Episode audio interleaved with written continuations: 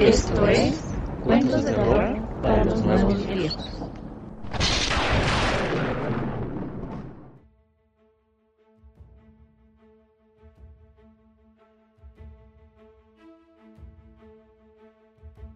...8 de noviembre de septiembre del 2020... No sé en qué momento agosto nos atacó 31 días de trancazo... ...ni sé en qué momento el 2020 me atacó 8 meses de trancazo... Básicamente el tiempo se nos ha ido volando. Los saludos desde la ciudad hermosa de Delicias, Chihuahua. Mi nombre es Castro Moya y les agradezco que me acompañen una semana más en estos cuentos de terror para todos nosotros, para los nuevos viejos. Esta semana les traigo una historia conmovedora, supongo que conmovedora. Es más que nada para aquellos amigos matemáticos amantes de los números ven números en todas partes, por decirlo de cierta manera. Esta historia está bastante entretenida, es de mis favoritos, por así decirlo. Pues no tengo mucho que decirles en el principio de esta historia, en el principio de este podcast, así que los dejo con este cuento.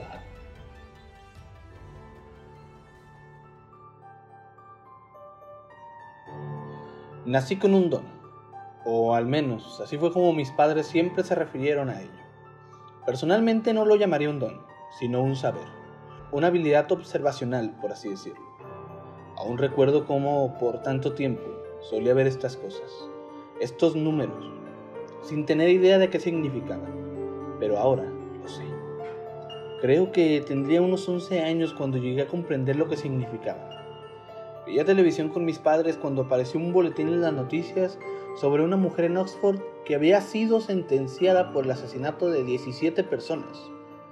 Conforme veía la grabación de ella, siendo escoltada hacia el juzgado, ahí estaba, el número 17 flotando justo por encima de su cabeza como un halo de malicia. En ese momento, me di cuenta de que estos números no eran aleatorios, representaban personas.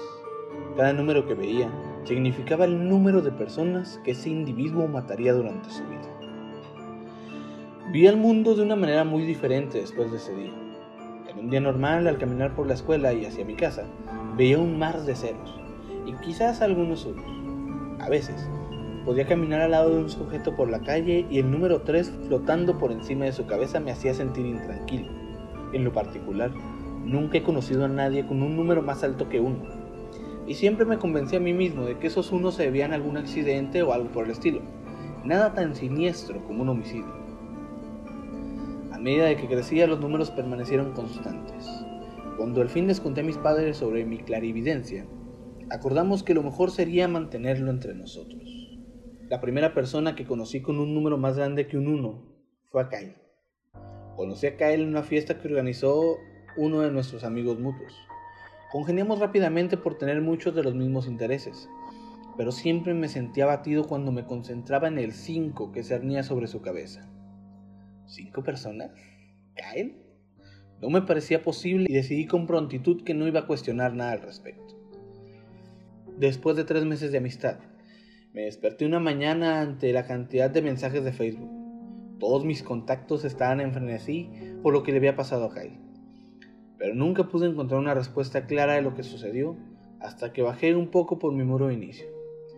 Kyle había ido a una fiesta con su novia, Amy, se había emborrachado bastante, pero Kyle decidió que aún se sentía apto para conducir a casa.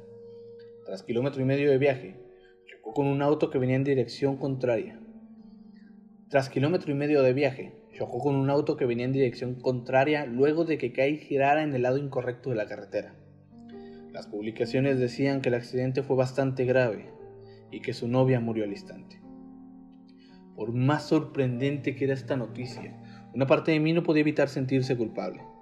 Había sabido que Kyle iba a matar a alguien, pero no pude haber sabido a quién o a cuándo, ¿verdad? En tanto me seguía adentrando en las publicaciones, descubrí más acerca del auto contra el que Kyle se había estrellado. El auto se volteó por el impacto y rodó hasta una cuneta a un costado de la carretera. El conductor, un compañero nuestro en el colegio, había muerto al instante, y sus tres amigos, que eran sus pasajeros, murieron en el hospital por sus heridas críticas. Cinco personas. Kyle asesinó a cinco personas esa noche y yo supe que iba a pasar. Cargué con la culpa de este accidente por un largo tiempo. Traté de hablar con mis padres al respecto y ellos trataron de empatizar conmigo, pero sabía que no lo entendían. De hecho, fue muy difícil para cualquiera entender por qué me estaba sintiendo de esta forma.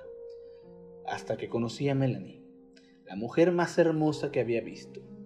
Empecé a salir con ella alrededor de ocho meses después del accidente de Kyle, y sentí una conexión con ella que nunca antes había sentido.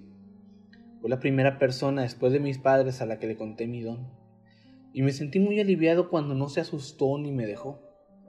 Fue muy tierna y comprensiva conmigo. Tiene una gran curiosidad al respecto, acompañada de una reserva interminable de preguntas. Me sacó de onda cuando se me quedó viendo, ampliando la mirada. Me preguntó qué número se encontraba arriba de su cabeza. Ella era un cero. Le dije esto, y fue casi como si pudiera haber visto una pequeña onda de alivio traspasándola.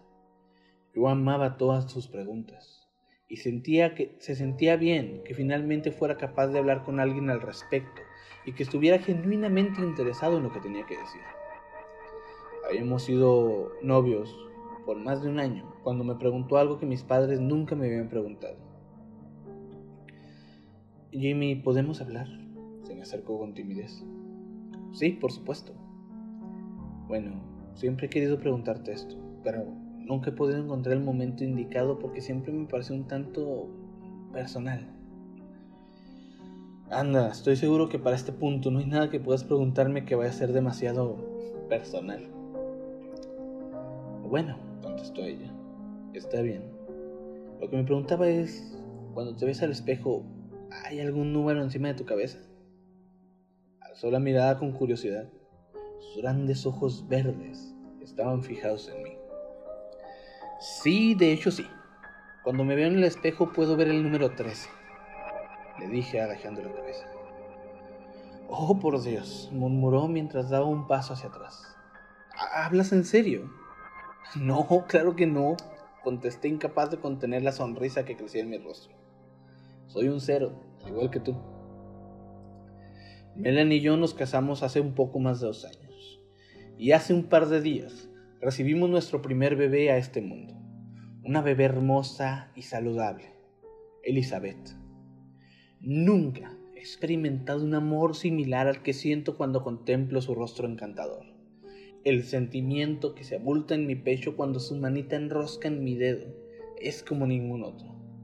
Noto como más y más mi esposa se enamora de nuestra hija cada vez que la carga. No sé cómo decírselo, no sé cómo decirle que cuando veo a nuestra bebé dulce y perfecta, siento que mis entrañas se tensan por la culpa, porque cuando veo encima de su rostro encantador, veo el número 148.327. Y tampoco sé cómo decirle que el día que nuestra hija nació, el número de Melanie cambió de un cero a un uno.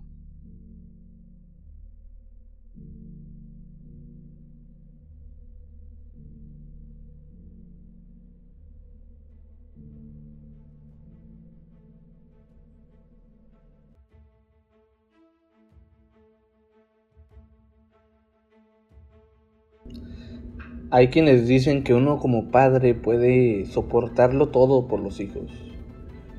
Metemos las manos al fuego por ellos, sacrificamos por ellos y bueno, como padre sé que el sacrificio que hace uno por los hijos no pesa, no, no duele como tal porque lo haces con amor, lo haces con todo el corazón, con la finalidad de ver a tu hijo sonreír, de ver a tu hijo crecer, de verlo fuerte, de verlo grande, pero ¿cómo haces para tener tu conciencia tranquila, sabiendo que en este caso tu hija será la responsable de un número descomunal de muertes y que posiblemente tu esposa sea la autora de su final?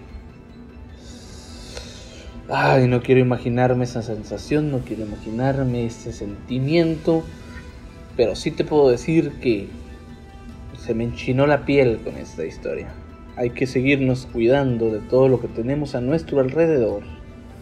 Esta pandemia del coronavirus no ha terminado, falta mucho para que termine realmente, Así que no queda más que protegernos, cuidarnos, hacer las cosas bien.